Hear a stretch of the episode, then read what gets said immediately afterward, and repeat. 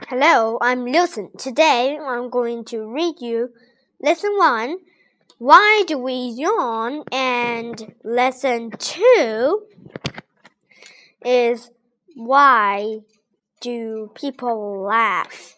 So now let's read the passage of lesson one first. Why do we yawn? And lesson 2 is Why do people laugh. Now let's read lesson one first.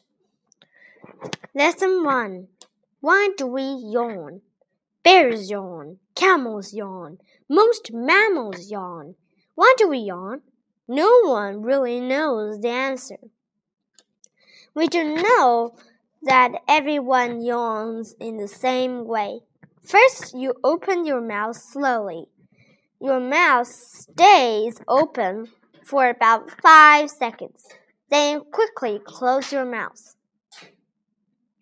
We also know that yawning is contagious or catching. When you see someone yawn, you yawn too.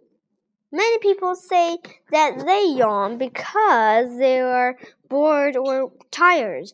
This might be true. However, we know that people also yawn when they are excited or nervous. Olympic runners, for example, often yawn before a race. Why is that? Some scientists believe that yawning makes you more alert. When you yawn, you breathe more deeply. You also stretch the muscles in your face and neck. Maybe this makes you feel more alert. Scientists um, don't spend much time studying yawning. That is property, property um, because yawning doesn't hurt. It is just something we do. Now, here's some questions for you. 1. Why do people yawn? 2. What happens to your muscles when you yawn? 3. What usually happens when you see someone yawn? 4. How long does a yawn last? 5. Why do Olympic runners yawn before a race? 6. What other things are contagious?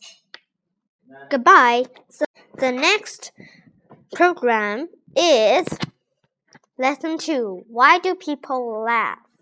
Now, my Weixin is HJE12899.